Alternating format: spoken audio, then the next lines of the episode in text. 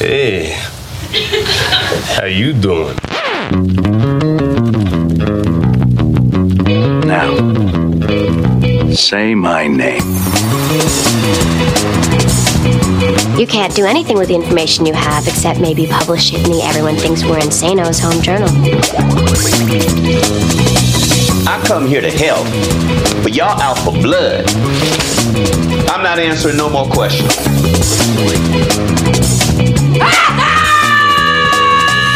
Joyeux Noël à toutes, joyeux Noël à tous, bienvenue dans ce 41e numéro de Un épisode et j'arrête, le podcast 100% série de l'Association française des critiques de séries, l'ACS, en partenariat avec Binge Audio. 50 minutes cette semaine de débats passionnés, d'argumentaires engagés, de prises de position risquées, de concessions désolées sur les séries ou autour des séries, mais toujours dans la joie critique et la bonne humeur journalistique. Next one, next one, next one, next Whoa, one. wait, wait, wait, wait. What, what, what? That's the last one? Pierre Langlais de Télérama pour vous servir et avec moi pour cet épisode un peu plus long et très spécial, Charlotte Bloom d'OCS. Salut Charlotte. Salut. Marion Olité de Combini. Hello Marion. Salut. Et Asma El Mardi de Brain Damage. Bon- bonjour Asma. Bonjour. Fête oblige, nous allons nous livrer à l'exercice périlleux du bilan en revenant sur ce qui a marqué cette année 2017 en bien comme en mal, en tâchant de ne pas être d'accord. Sinon, ce serait moins drôle. Dans les 50 minutes qui viennent, il sera donc forcément question de The Leftovers, de Stranger Things, du Bureau des légendes, de The Walking Dead, de 10%, de The Handmaid's Tale et de beaucoup d'autres. 365 jours de série résumés en moins de 3 quarts d'heure. En gros, si on enlève les sons, c'est parti pour le bilan 2017 de un épisode et j'arrête. I was just wondering if you could translate something for me. I think it's Latin. Nulide de bastardes carburandorum. How'd you hear that? Does it mean something? Not really. It's a joke. Oh, how is it a joke? It's only funny if you know Latin. Actually, it's probably only funny if you're a 12 year old boy studying Latin. It doesn't really translate. It's something like don't let the bastards grind you down. Don't let the bastards grind you down. Ne soyons pas mauvaise langue, commençons par revenir sur les bonnes nouvelles. Soulignons ce qui a marché ailleurs comme ici. 2017 n'a peut-être pas été une cuvée historique, mais elle n'a pas manqué de grands crus et de moments forts. Commençons donc par les nouveautés incontournables de cette année sérielle et débutons avec un extrait de ce qui est quasi unanimement présenté comme la meilleure série de l'année, The Handmaid's Tale, adaptation d'un roman de la Canadienne Margaret Atwood sur un monde dystopique où les femmes sont réduites en esclavage, série presque malgré elle symbolique de l'Amérique de Trump et annonciatrice du climat de fin d'année.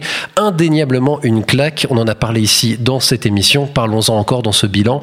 Que dire et pourquoi The Handmaid's Tale peut être considérée comme la série de l'année si elle l'est? Vous avez le droit de contester d'ailleurs. Qui s'y risque à cette critique? Charlotte. Qui pourrait dire ce n'est pas la série de l'année? Tu es en plus entouré de trois femmes. Ça va être très compliqué. Il y en a d'autres que j'ai beaucoup aimés. Il y a- Non mais oui d'accord. Enfin, il y a, je crois qu'il y a toutes les qualités du monde sériel réunies dans une série. C'est quand même balèze. La meilleure actrice de l'année, très clairement. Une réalisation extraordinaire. Moss. Elisabeth Moss. Une réalisation extraordinaire faite par une femme chef-op à qui on a enfin donné sa chance, Reed Morano, et qui a eu un Emmy pour ça. Une écriture parfaite. Et puis euh, un appel à la rébellion. C'est bien. Un beau silence. Non, mais en fait, c'est Presque sacré. En fait, on a tellement parlé de The Handmaid's que c'est euh, c'est euh, c'est presque devenu euh, banal de de faire la de faire euh, Son, pas- son apologie. oui, voilà, de faire son apologie et de rappeler tout ça. Mais effectivement, euh, enfin, c'est évidemment la série de l'année. Euh, elle est devenue euh, plus qu'une série d'ailleurs. Euh, c'est devenu euh, le symbole euh, de euh, de la lutte contre toutes les, les lois euh, anti-avortement et compagnie de de Donald Trump.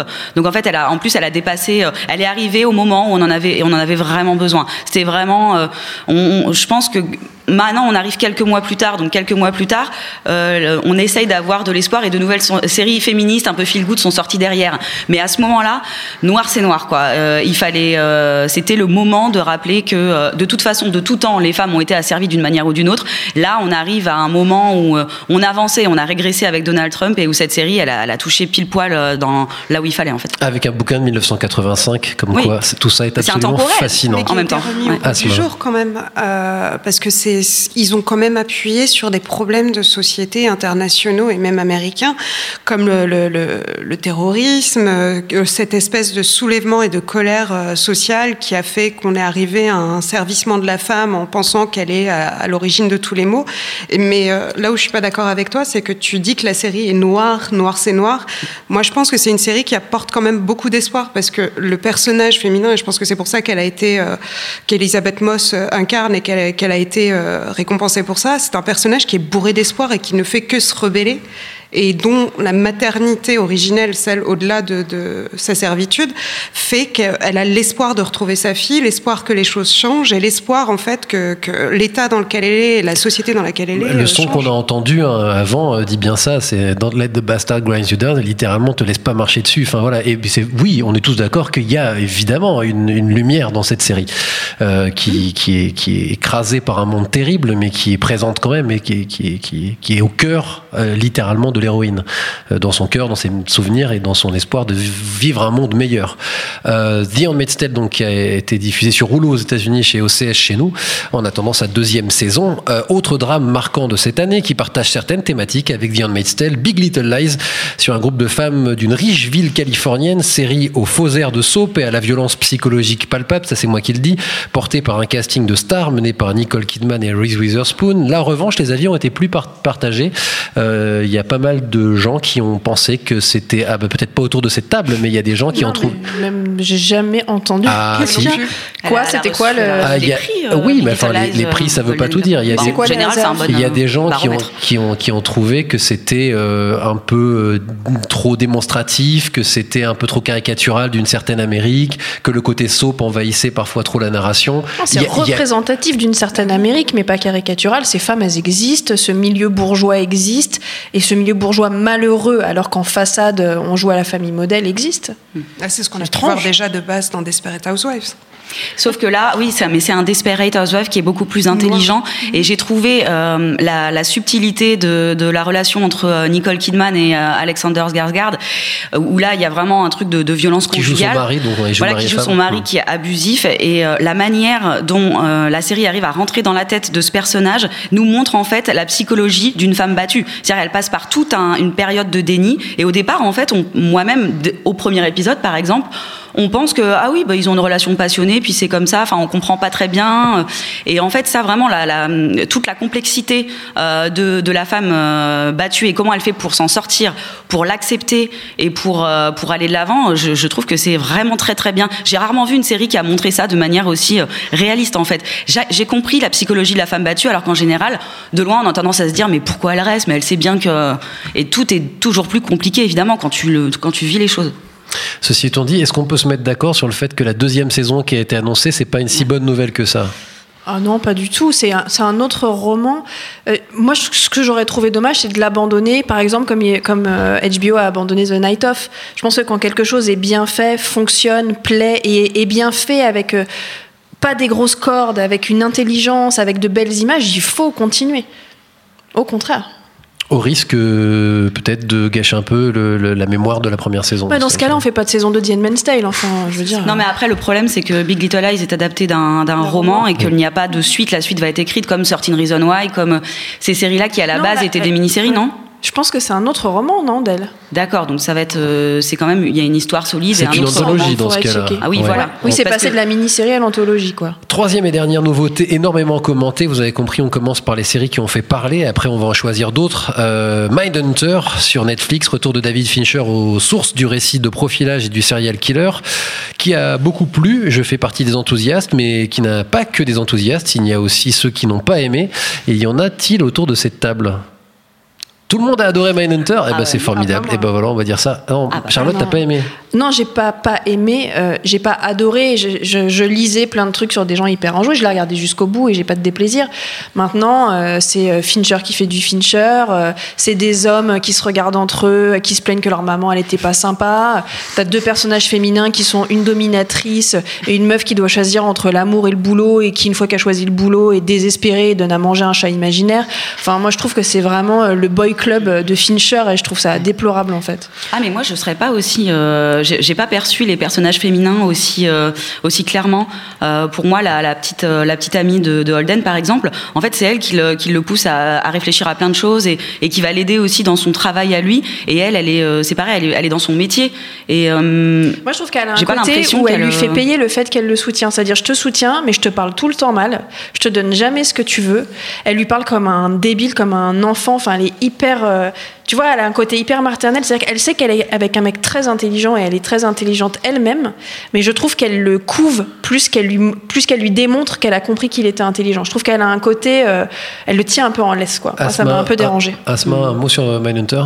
Euh, moi, j'ai beaucoup apprécié la série parce que je me suis beaucoup intéressée pendant longtemps au profilage et euh, j'ai trouvé que revenir aux sources justement de, la psychologie au FBI, des serial killers, avant même qu'on connaisse le concept du serial killer, je trouvais ça super intéressant. Mais par contre, c'est vrai que j'ai quand même des réserves parce que j'ai trouvé qu'il y avait beaucoup de lenteur, que, comme disait Charlotte, c'était du Fincher. Euh, moi, je suis pas très fanat de l'anachronisme et du côté un peu épuré de, Fincher qui, pour moi, trahissait un peu l'époque. Euh, mais à côté de ça, ça reste quand même une série intéressante, malgré ses palabres, malgré euh, ses, parfois sa psychologie un peu euh, stéréotypale. Mais euh, c'est une série qui doit se regarder quand même parce qu'elle a, elle a son intérêt, je pense, d'un point de vue narratif et aussi d'un point de vue développement des personnages. Alors, on a beaucoup parlé de ces trois séries, y compris dans un épisode des Jarrettes. Mais qu'y avait-il d'autre à voir à tout prix Encore une fois, dans les nouvelles séries? On va parler ensuite de nouvelles saisons, de retours, de disparitions, etc. Quels sont vos choix, chers amis, euh, plus personnels, oserais-je dire? Qui veut euh, se lancer en premier? Marion. Euh, ben moi ça va être un, c'est un trio de séries féministes, mais il faut que j'en donne. Bon, alors, Allez, vas-y, euh, donne les trois, donne les trois. D'accord. Alors c'est un trio de séries féministes et en plus ce qui est drôle c'est qu'elles sont toutes des tons différents. Donc il y a euh, l'intello euh, I Love Dick euh, qui est aussi sorti cette année qu'on a qui est un peu sorti en catimini dont on n'a pas tant parlé de ça, on a beaucoup parlé en amont, mais moi j'ai adoré cette série. J'ai pas forcément tout compris au cheminement de Chris Cross euh, donc l'héroïne. presque Mais une œuvre oui. conceptuelle. Voilà, c'est très conceptuel, donc c'est je- c'est pas forcément hyper accessible, euh, mais en fait j'ai quand même trouvé ça passionnant et j'ai envie de revoir euh, toute cette première saison pour mieux justement l'appréhender et la une comprendre. suite d'ailleurs? Je pense qu'il y a une suite. D'accord, j'avais un doute Il me semble qu'il y a une suite de prévue. La deuxième série qui est vraiment l'inverse d'I Love Dick, mais toujours féministe, c'est The Bold Type, une série euh, pour les millennials de jeunes femmes dynamiques qui font face à des problématiques du quotidien de- de- d'aujourd'hui. Et je pense vraiment que c'était un truc manquant euh, entre les séries pour ados et les et les œuvres féministes un peu plus adultes. C'est s'adresser aux jeunes femmes maintenant et avec un discours qui peut être des fois un peu cheesy, mais qui est, euh, enfin voilà, qui donne de l'espoir et qui donne envie de euh, aux jeunes femmes de, enfin qui est très empowering, c'est-à-dire qui encourage les jeunes femmes à, à faire tout ce qu'elles ont envie de faire en fait. Et qui est inédite en France pour l'instant. Eh Il n'y a pas de diffusion chez nous. Bon, Ouais. puisqu'elle a été reconduite, elle finira bien par atterrir quelque part. Moi j'espère parce que vraiment j'ai adoré. Si c'est pas Teva, c'est Netflix qui va sauter dessus. Il y a- il y a- Ça serait bien. Alors, et la troisième? La dernière, elle est très récente, mais j'ai vraiment adoré. C'est She's Gonna Have It. C'est euh, la. Nola Darling n'en fait qu'à sa tête Voilà. en français. Oui, mais je déteste ce titre en français, il est horrible. C'est le titre du film. hein. Oui, donc c'est un film euh, de 1986 de Spike Lee que Spike Lee lui-même a rebooté en série et il le fait avec euh, une intelligence, en, avec euh, une, une modernité, alors que déjà en 86 le film était en fait hyper progressiste par rapport à l'époque. Mais mais moi j'ai adoré ce personnage d'une femme alors qui se définit euh, pansexuelle, euh, polyamoureuse, qui est noire. Enfin c'est c'est le, le concept qui est une artiste. C'est le concept aussi de l'intersectionnalité qui est euh, parce qu'on a tendance à beaucoup parler euh, des femmes blanches hétéros. Euh, cette série, c'est aussi parler de toute la diversité en fait, des femmes, des femmes aussi qui sont noires, qui sont pas hétéros. Enfin, et du coup, moi j'ai- adoré aussi le discours de cette fille se comporte comme elle veut. Elle veut pas une relation monogame. On tente de la posséder de toutes les manières, de posséder son art, de posséder son corps, et elle dit non.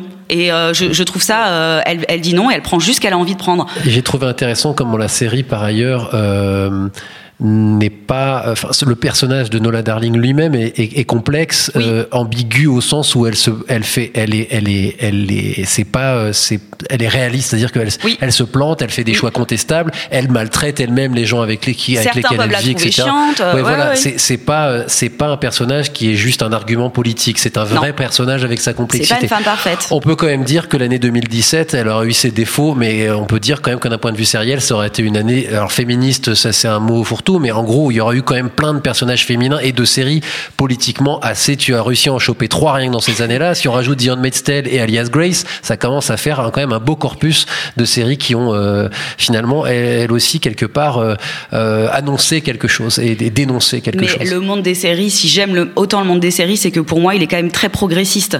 Et ça fait plaisir de voir des choses comme ça qu'on ne voit pas au cinéma ou qu'on verra au cinéma dans 5 ans. Charlotte. Alors moi, je vais en rajouter une en fait. J'étais évidemment partie sur I Love Dick, Sorry. qui est euh, merveilleux. Bah, écoute, on se vole des séries, c'est pas grave. Moi, j'ai adoré Dear White People, qui est une série chorale, mais qui est quand même portée Alors là, par qui une femme. Paumée au fin fond de Netflix, Elle est personne super. Oui, mais en parler. fait, il se trouve que j'avais adoré le film quand il était sorti. Je crois que c'était euh, il y a deux ans. Euh, et qui raconte en fait l'élite étudiante américaine et euh, toutes les luttes qu'il y a euh, au sein même de cette élite étudiante qui ne parvient absolument pas à accorder ses violons et à s'entendre entre eux et où tu as les fratries alors qui est très euh, basé sur les Afro-Américains d'un côté, les Asiatiques de l'autre, les Blancs, euh, les Noirs qui veulent être blancs. Il y a une espèce de mélange de jalousie, de, de messages politiques. Et tout ça est un, plus ou moins arbitré par une jeune fille qui fait une émission de radio, qui fait un podcast, tiens. Oui. Et ben Oh, voilà. c'est moderne nous. le podcast. Et qui, qui s'appelle Dear White People, qui à la base était un peu une sorte de blague qu'elle avait avec sa meilleure amie où elle balançait aux blancs leur cas de vérité, mais sur le ton de l'humour, et qui est devenue pour elle une arme politique, et grâce à laquelle elle va pouvoir organiser des manifestations, combattre notamment dans cette saison 1 les bavures policières. Et il y a. Bon, il y a plein plein de qualités dans cette série. Il y a la musique, il y a le- le- la réalisation qui est super, mais surtout il y a des dialogues. Moi, quand je l'écoutais, j'ai- j'entendais Aaron Sorkin dans ma tête. Il y a une intelligence, une rapidité, une fulgurance d'écriture qui est éblouissante. Asma. Alors moi, je vais rester dans la thématique féministe. L'avantage d'avoir trois femmes dans un Moi, j'ai pris une grosse série de machos derrière pour compenser. Non, je déconne. Je déconne. je Moi, j'ai eu un gros coup de cœur pour Glow sur Netflix, euh, qui est une série Ah oui, c'est vrai, euh, on peut la rajouter celle-là. qui est vraiment pas mal, qui est assez transgressive et qui, euh, qui surfe aussi un peu sur la nostalgie des années 80, mais complètement différemment en se focalisant sur les femmes. Euh, ce que j'ai aimé dans cette série, c'est que l'héroïne, euh, la femme qui porte, euh, qui porte euh, Glow, en fait, est complètement antipathique. C'est une femme qui a trahi sa meilleure amie, qui a couché avec euh, son mari, etc., et qui se retrouve parce qu'elle est actrice et qu'elle est un peu loser et qu'elle réussit pas ses castings, elle se retrouve euh, castée euh, comme étant le vilain de service d'une émission, de la première émission de catch de femmes des années 80. Et euh, je trouvais que c'était hyper intéressant, que chaque épisode apportait son lot de femmes différentes. C'était drôle, c'est déluré, c'est hyper transgressif. Et puis surtout, il y a un épisode qui, est assez intelligent en soi, qui parle de l'avortement, mais de manière, comment dire, comme dans les années 80, c'était pas un mot qu'on utilisait, et surtout avec euh, beaucoup de réalisme et d'empathie pour le personnage principal qui a ses raisons pour cet avortement et qui en même temps, au départ, était complètement antipathique.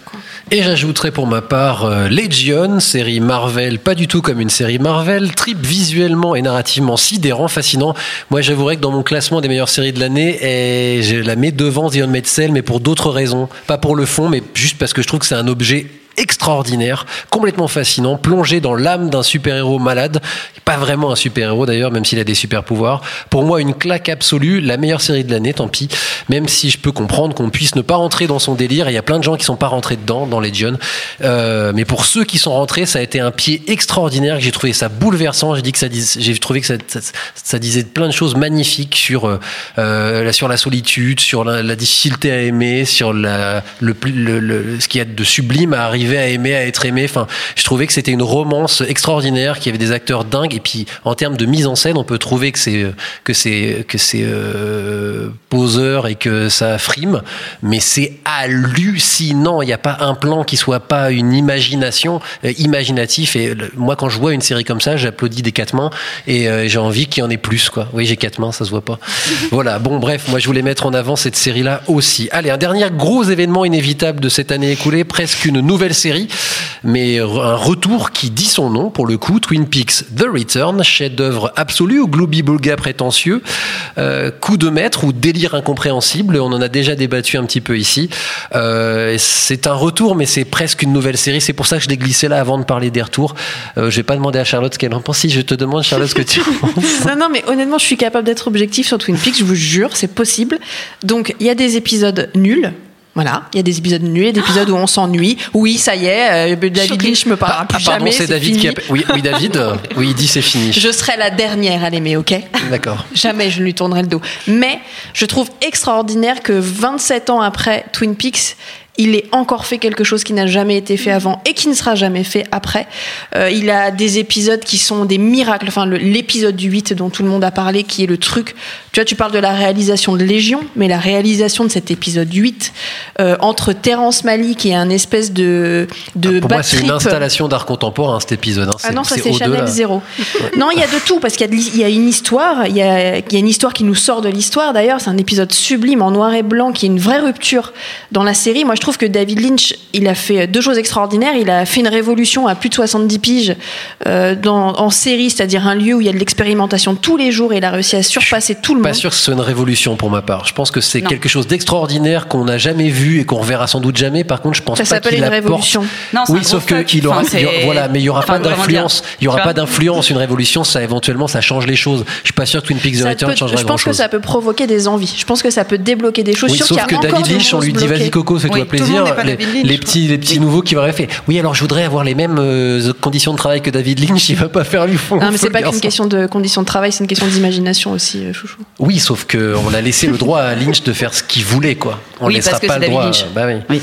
Ouais, ouais, ne me cassez pas mes espoirs.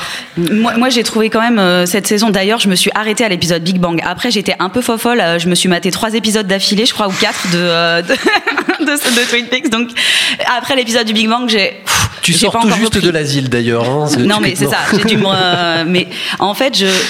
Bah alors de un, il y a une partie de moi, euh, la fan euh, de- des premières saisons de Twin Peaks, qui était un peu déçue parce que j'aurais voulu euh, retrouver une histoire, euh, enfin une histoire quoi, un récit qui se tient, euh, des personnages, même voir des nouveaux personnages. Mais là, clairement, David Lynch, il fait un gros fuck à la fois au cinéma, au format cinéma et au format sériel en fait. Enfin, il décide que lui, son art, il, on lui a donné carte blanche, il le fait. Donc effectivement, il y a des épisodes intéressants, il y a des personnages euh, qui sont euh, comme euh, c'est quoi, c'est Doogie. euh, Doogie, il a un truc, euh, il est à la fois, moi, il m'énerve et en même temps, il est attachant.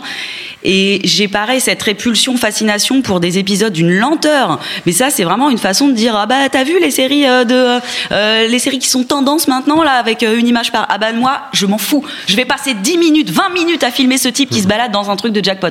Ouais d'accord, ok, j'admire le geste, mais franchement C'est plus intéressant en que tant la scène Voilà. du mec qui balaye les cacahuètes par terre. Je en crois tant, qu'on tient- ouais, en tant que téléspectatrice, des fois, t'as vraiment envie de. Enfin, tu t'endors devant, en fait. C'est ça le mot. problème. Est-ce que- on, on tient le mot C'est un geste. Oui, c'est un, geste. Oui. Mais alors, est-ce que Un c'est une geste, série euh, de fuck euh, c'est un doigt d'honneur. C'est euh, un geste qui est parfois sublime et parfois chiant à mourir. De là à dire que c'est une série et la question se pose. En tout cas, euh, on en parlera. J'espère qu'on en parlera longtemps de ce Twin Peaks. J'espère pas qu'il y en aura d'autres. Faut que faut s'arrêter. Non, Enfin, je non, sais je suis pas. d'accord. Ouais, voilà. C'était une, une, une fin euh, proposition. qui moi me satisfait beaucoup, donc. J'espère réussir à finir un jour cette saison, Mais oui, quand même. En 2017, nous avons vu revenir d'autres séries que Twin Peaks pour le meilleur et pour le pire. On en parle. God, you are such a nerd. Shut up. No wonder you only hang out with boys. Erica? Just the facts. Oh my god, I love this costume. Okay. All right, that's the last one. No, just one more. Come on, please. Championne du marketing, du buzz et du bourrage de crâne médiatique, Stranger Things est revenue et a eu le bon goût de ne pas faire l'unanimité. Je fais partie des modérés, amusés mais perplexes devant les longueurs narratives, les déséquilibres et les maladresses de ce qui n'est pas plus qu'un honnête divertissement à mes yeux. Suis-je le seul à cette table? Je suis le seul à cette table. Non, moi je suis un peu d'accord avec toi en fait. Je, je, je, vois les limites. Euh, je trouve que scénaristiquement, cette saison 2, elle est à la fois, euh, elle est prévisible, elle est facile. Euh, on fait venir de nouveaux personnages. La recette est vraiment, on décide qu'il y a un monstre un peu plus important qui peut encore plus foutre la merde à Hawkins. On développe de nouvelles relations, mais en fait, je trouve ça assez bien fait. Ce qui fait que moi, je, pourtant, alors on avait une émission sur le binge watching, mais je, je suis pas une grande binge watcheuse de l'extrême, et c'est vraiment pour le coup genre de série. Je sais pas, j'ai regardé en deux jours, euh, en deux jours, j'ai regardé cinq épisodes, cinq épisodes, et c'était fait quoi.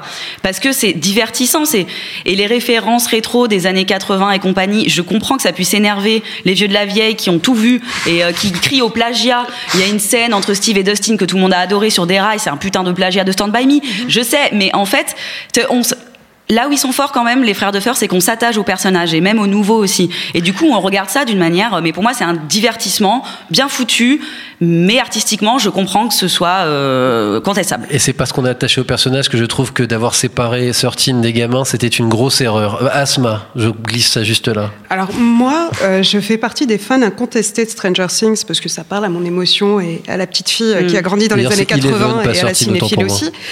Euh, et euh, bizarrement, moi j'ai adoré le fait qu'on qu'on tire Eleven en dehors justement de ce petit groupe d'amis parce qu'elle était l'élément central de la saison 1 et là justement ça permet de dessouder et ressouder ce petit groupe d'amis tout en, permettant à ce personnage d'avoir un espèce de voyage initiatique et de rechercher son identité.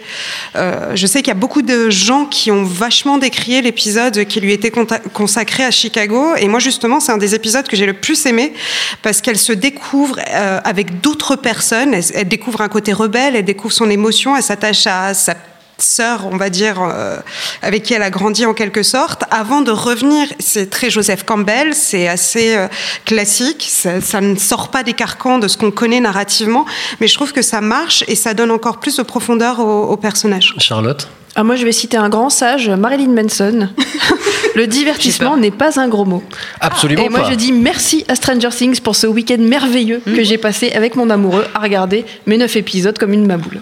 Et ben voilà, c'est une bonne façon de résumer les choses. La nouvelle saison de Game of Thrones aussi n'a pas fait que des heureux, en accélérant peut-être un peu trop vite son récit, c'est moi qui le dis, en étant plus spectaculaire mais moins fin, ça aussi c'est mon point de vue et seulement mon point de vue. Là aussi, certains se sont éclatés, d'autres ont regretté les saisons passées. Où vous situez-vous, chers amis Ah, moi, j'ai trouvé le plaisir que j'avais Moi, j'ai vraiment perdu depuis longtemps. ouais. Ça va plus vite, on arrête de se faire chier. euh, Ils ont ça va droit au but, euh, c'est super. Et on s'en fout que ce soit complètement n'importe Ah, quoi. ça, ça tirait beaucoup sur la longueur, ça jouait beaucoup entre les personnages avant, et là on file droit vers le- ce que tout le monde attend, l'affrontement. Et surtout, Cersei sur le trône, moi je trouve ça génial. Alors moi aussi, je suis d'accord. Cersei sur le trône, alors que ce personnage, euh, pendant longtemps, les premières saisons, il m'énerve. Enfin, je, je- je la détestais. Ça, je trouve ça génial. Et j'aime beaucoup, euh, j'aime beaucoup sa trajectoire à Cersei. Et limite, en fait, j'ai envie que Game of Thrones se termine avec Cersei sur le fucking trône. Enfin, je trouve ça plus fun en fait que ça serait plus drôle que ça finisse comme ça. Mais bref. Mais par contre, euh, là où je suis euh, pas d'accord avec vous, c'est que hum, plus d'accord avec Pierre, c'est moins le Game of Thrones que j'ai euh, que j'ai aimé, que j'ai apprécié des premières saisons.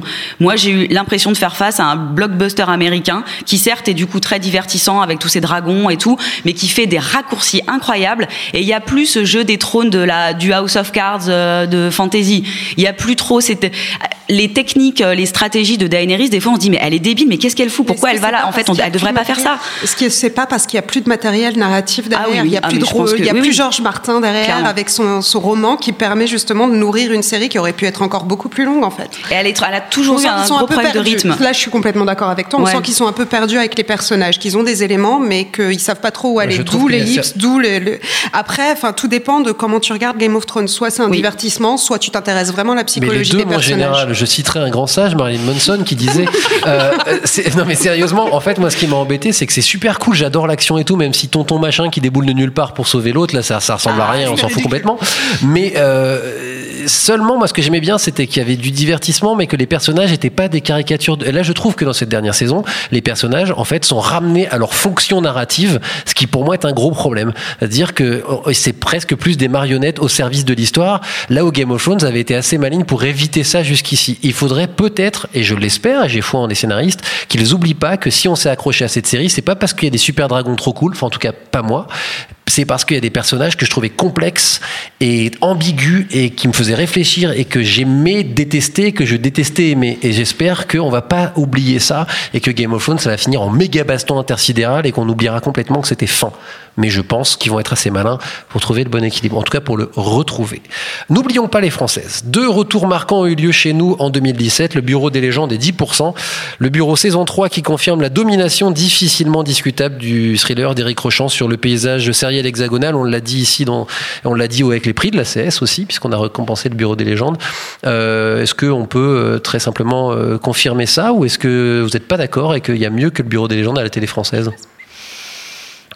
A priori, moi, pour moi, la télé française, les meilleurs, c'était Engrenage et Un village français. Le problème, c'est qu'étant à la bourre sur ces deux séries et être un, un, tout petit peu plus à, à euh, donc euh, pas à la bourre sur le Bureau des légendes, je vais te dire que oui. Et de toute façon, c'est du même niveau que les deux précédentes que j'ai citées. Donc euh, oui, le Bureau des légendes, toujours série incroyable, qui a toujours une qualité, qui, qui, prend des risques et une, une, qualité de saison en saison. On peut dire oui, on préfère quand ils sont dans le bureau en train de parler et moins quand ils sont dans l'action ou le contraire. Bah, c'est l'inverse, ouais. Toi, c'était voilà mais euh, c'est des, des débats de critiques précis. Au global, qualitativement, surtout vu la pauvreté, je trouve, des séries françaises actuelles, le Bureau des légendes sort complètement euh, du lot. Tout le monde est d'accord. Ah, écoute, moi je vais citer un grand sage, Marilyn Manson. Je ne l'ai pas vu, j'étais en tournée. c'est pas mal, il a dit ça aussi. Effectivement. Euh, 10%, euh, on a aussi parlé évidemment de cette série euh, ici dans un épisode des Jarrettes. Euh, à ce moment-là, on n'avait pas vu toute la saison 2, je me souviens, je crois, et on était encore à dire que ça valait la 1. Moi, avec le recul, je trouve quand même qu'elle était un poil moins bien, cette saison 2, que la saison 1, mais j'ai toujours l'impression qu'il y a personne qui est au niveau, alors euh, pour citer un sage, Marilyn Manson, niveau divertissement à la télé française, c'est quand même ce qu'il y a de plus sympa, 10%. C'est vraiment rythmé, frais. Euh, euh, drôle est drôle, oui. C'est moderne, c'est bien écrit moderne. quand même. Hmm. Après, on peut re re regretter certaines trajectoires comme celle de l'héroïne. Euh, moi, je n'ai pas trop aimé la trajectoire oui. qu'elle a prise. On a beaucoup contesté ses choix de sexuels, notamment, enfin oui. en tout cas de, de soirées alcoolisées. Bah, ça aurait oui. été bien d'assumer, pour une fois qu'on avait un, une, une, lesbienne dans une série euh, où on n'en parlait pas pendant trois plombes, c'était voilà. pas un problème, ça gênait personne, c'était cool, on était bien. Là, on Il faut qu'elle couche avec un homme. Enfin, je voilà. veux dire, qu'est-ce que c'est que cette histoire quoi? Ça, c'est vraiment un trope en plus euh, dans de nombreuses, de nombreuses séries, dans les récits, c'est euh, la lesbienne, mais en fait pour on part du postulat que quoi? Que pour intéresser quand même le grand public euh, il faut qu'elle ait une, une, aventure avec un avec un mec d'une manière ou d'une autre. Et du coup ça c'est c'est assez euh, détail fâcheux mais qui ne pourrit pas la série quand même. La série est cartonnée euh, comme ça. Et j'aime pas trop le personnage du mec aussi enfin je, je, le trouve problématique hyper caricatural il était là pour dommage. ça justement il était là pour poser des problèmes. Ouais mais, mais c'était mais on dirait un espèce de grand méchant. Et les autres ils sont parfois un peu caricaturaux mais je sais pas. Il y a plus une légèreté une un côté bon enfant. Lui il arrivait vraiment je sais pas il s'était trompé de série quoi pour moi il arrivait pas dans la bonne série c'est pas pour autant qu'on va bouder notre plaisir. Moi, moi j'attends la troisième saison et j'espère qu'ils, qu peut-être qu'ils ont appris des erreurs de la deuxième. Ça sert souvent à ça les deuxièmes oui. saisons. C'est un peu le truc où on se ramasse. La première, c'est coup de grâce. Enfin, on a hop, on, on, pas, pas coup de grâce, pardon, c'est euh, éclairage. C'est d'un coup, on, on, a état de grâce. État de grâce, merci. et euh, et ensuite, eh ben, on expérimente un peu et peut-être que la troisième saison sera la meilleure. C'est tout ce qu'on souhaite, en tout cas à 10%. Je m'excuse par avance pour le son qui va suivre. Did I think about you? Did I want to call you? Did I want to be with you, Kevin? Of course I did.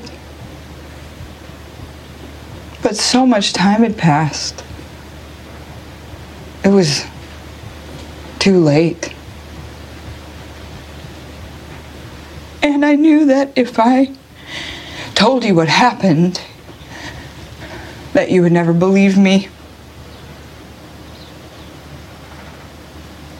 I believe you.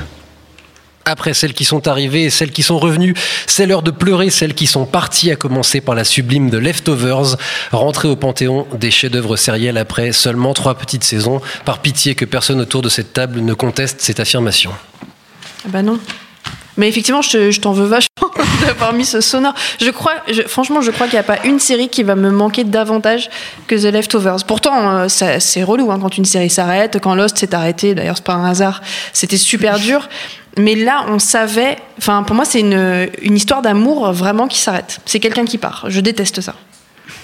Justement, pour une série sur le deuil, je trouve que c'est. Euh... Ah, mais tu vois, je t'ai pas armée même après trois ans de Leftovers. Oui, mais c'est beau, justement, de nous laisser sur notre fin et d'essayer de faire notre deuil d'une série, justement, qui te parle de deuil et de la mort. Quoi. Jamais.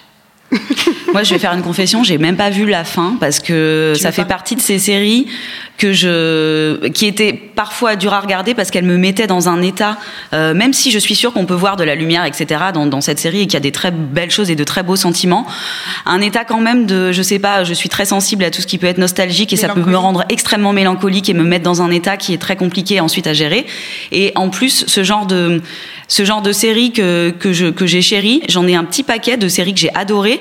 Et quand j'arrive sur la fin, Fringe m'avait fait le même effet. J'ai jamais vu euh, les derniers épisodes de Fringe encore aujourd'hui parce que je sais pas, je me dis, il je, je, y a un truc qui fait que je, je me dis ah je vais les regarder après et J'arrive pas à les finir parce que j'ai pas en- vraiment envie de les finir, mais bon, je, le ferai pour The Leftovers.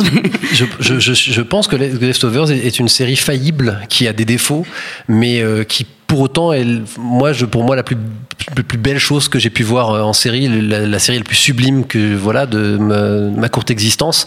Euh, il y a tout dans cette série pour moi. On en, a parlé ici. On a fait une, émission en entier sur cette série. Euh, Jusqu'au bout, euh, c'est quelque chose qui est d'une force émotionnelle, qui dit en fait, qui dit tout. C'est pour ça qu'elle est quasiment incritiquable et, indiscutable tellement c'est complexe et tellement, à mon sens, elle, elle parle d'absolument tout ce qui fait la vie. Euh, et je pense que je la reverrai et je la relirai et je la reanalyserai. J'ai réessayé- j'ai ré- je réessayerai de la comprendre. Mais rien que d'entendre le son que je vous ai mis là, ça me met des dans le dos. Et il y a des scènes de The Leftovers où il y a des choses qui sont dites d'une simplicité a priori d'une banalité ultime, mais qu'elles sont dites d'une façon qui me, me, me bouleversait profondément. Et c'est pour ça que pour moi, c'est un ultime chef-d'œuvre. Je sais pas ce qu'a bouffé Damon Lindelof et les gens qui ont travaillé avec lui, mais pour moi, ils ont fait de l'alchimie. C'est presque dangereux émotionnellement et artistiquement d'avoir réussi à ce point à raconter une histoire euh, euh, si complexe. Enfin, je, je, avec tout le respect que j'ai pour euh, David Lynch, euh, il, il ne m'a pas ému euh, comme a pu le faire The Leftovers. Il est certainement extrêmement fort, mais il a, il, enfin Ah, mais il là raconte voilà. pas du tout la même chose. Il raconte pas la même chose. Il Non, mais est c'était pour complètement détaché des humains et de la planète Terre depuis si longtemps, David Lynch. Là, The Leftovers, c'est vraiment une série sur l'humain, en fait. C'est aussi complexe qu'un être humain, qu'un individu, en fait. C'est ça qui est beau. C'était sublime et c'est triste de se dire que ça ne reviendra pas, mais c'est là et on pourra la revoir plus tard. Euh, partie aussi, plus difficilement à mon sens, Girls, qui aura quoi qu'il en soit marqué l'histoire récente des séries, même si on peut toujours, moi il y a un moment où j'en avais un peu ras-le-bol. Mais euh, quel est votre avis autour de cette table?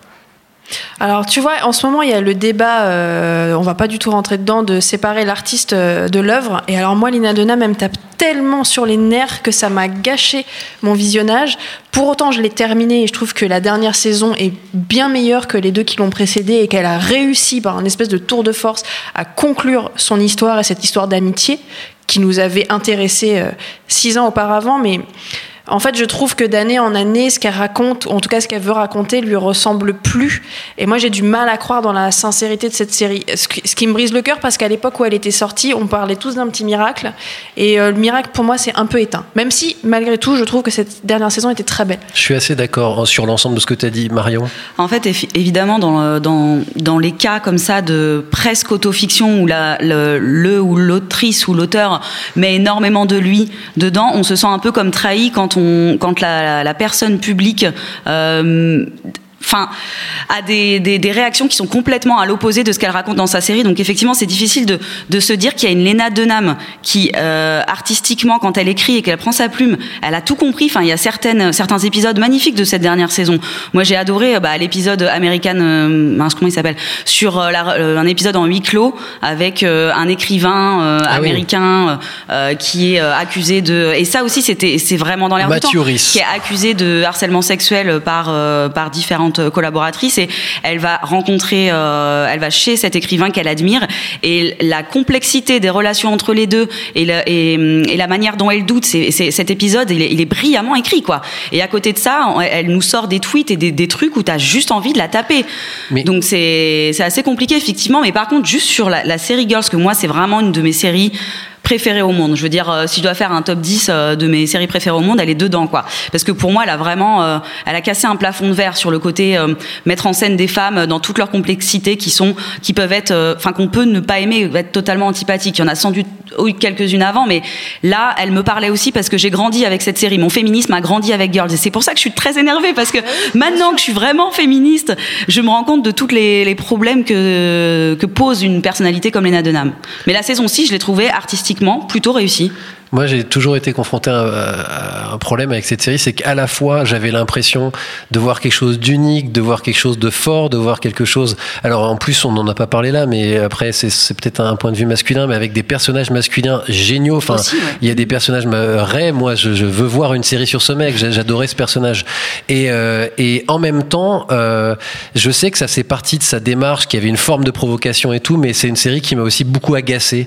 Euh, et, et, et ça, ça m'a. Il y a un moment où en fait l'agacement a dépassé l'intérêt et où je me disais en fait, elle commence à me saouler Lena Dunham. Et, et, je j'ai peut-être tort, c'est peut-être mon regard masculin, etc. Le, fait est que euh, je pense qu'elle a sur sur réécrit son message peut-être avec moins de finesse que ce qu'elle voulait vrai, que que, ce que ça disait en fait. Je pense que c'est une série qui a dit plein de choses hyper fortes, hyper justes et qui à force de les mettre in your face de manière de moins en moins subtile a peut-être perdu un petit peu de sa force avec le temps. Asma? Euh, ben moi, je vais me faire taper sur les droits parce que j'ai arrêté très très tôt Girls, justement, parce que euh, en tant que féministe, je trouvais que ça défonçait des portes ouvertes assez souvent.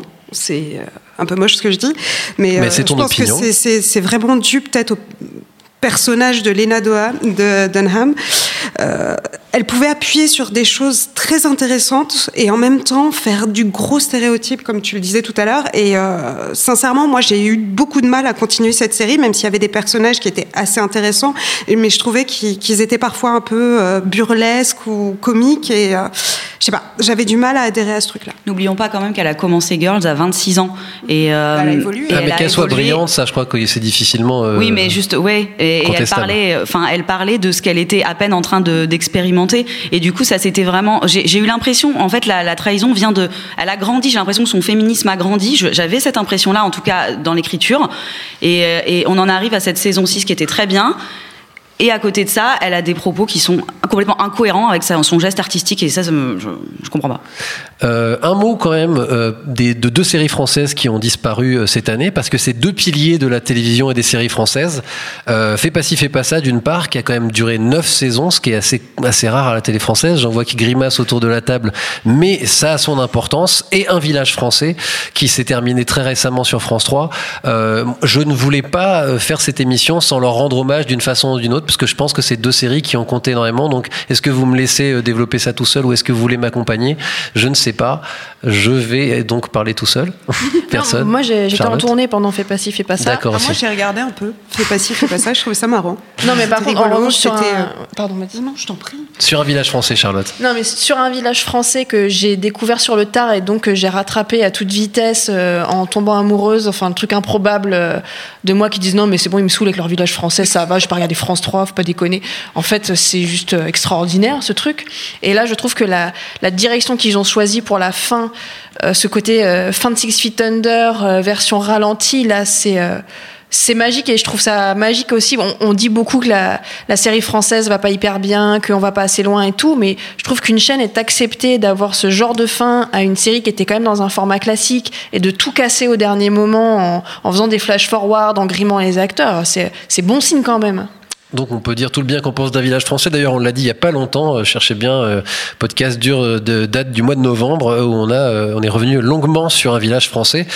Dire un petit mot quand même donc de Fais pas ci, fais pas ça. Oui, qui est pas la plus grande série de tous les temps, mais qui était une vraie belle comédie familiale avec des personnages attachants. Fait partie de ces séries que moi je regardais quasi essentiellement pour voir les personnages et les acteurs qui les incarnent que je trouvais vraiment attachants et, et qui étaient qui étaient devenus les personnages. Ce qui est pas si commun que ça à la télévision française. Et il y a eu de très belles trouvailles. Il y a eu des inventions euh, scénaristiques, narratives. Il y a eu des choses dites sur la société française. Alors évidemment, c'était pas la révolution non plus, mais qui étaient plutôt fines. Et bref, au final, j'ai souvent ri en regardant Fais pas ci, fais pas ça. Et ça faisait partie de ces séries charentaises, de ces séries confortables, mais intelligentes et bien foutues. Et euh, c'est bien qu'elle s'arrête. Elle a fait son temps, elle a vécu. Il faut, mais ça serait bien qu'on en trouve une comme ça. Bah, il y a 10% finalement, qui est presque cette descendante, euh, qui est plus moderne, plus avancée, mais qui, euh, somme toute, pourrait avoir le même effet que Fais pas ci, fais pas ça. En tout cas, c'est tout ce que je lui souhaite parce qu'elle a eu une belle vie. Fais pas ci, fais pas ça.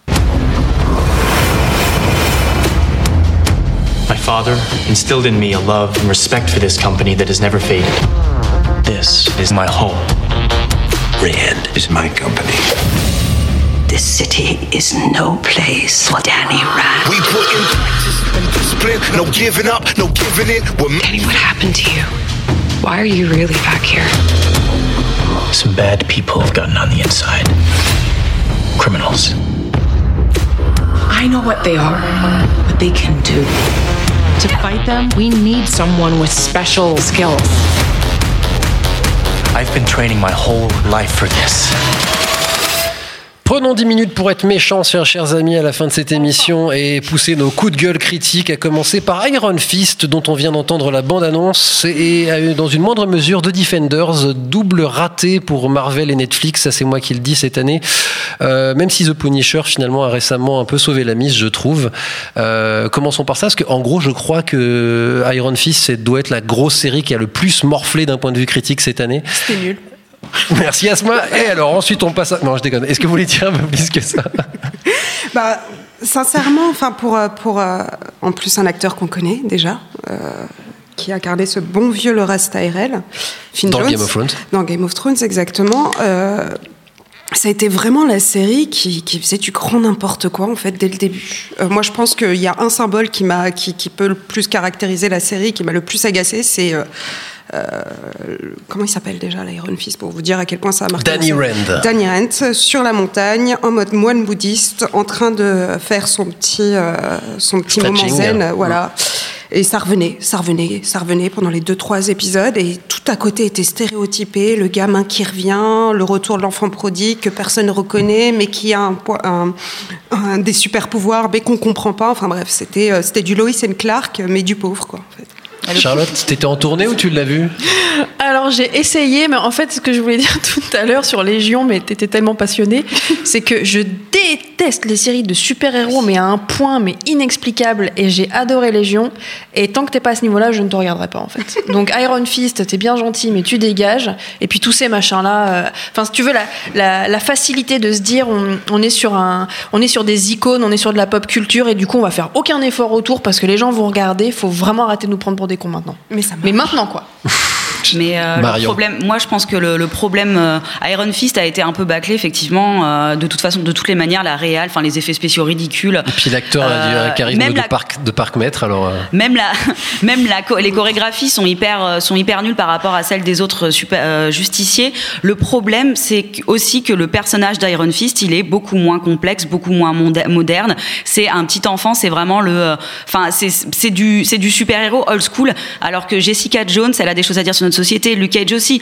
Même Daredevil et son- ses prises de tête religieuses, c'est intéressant.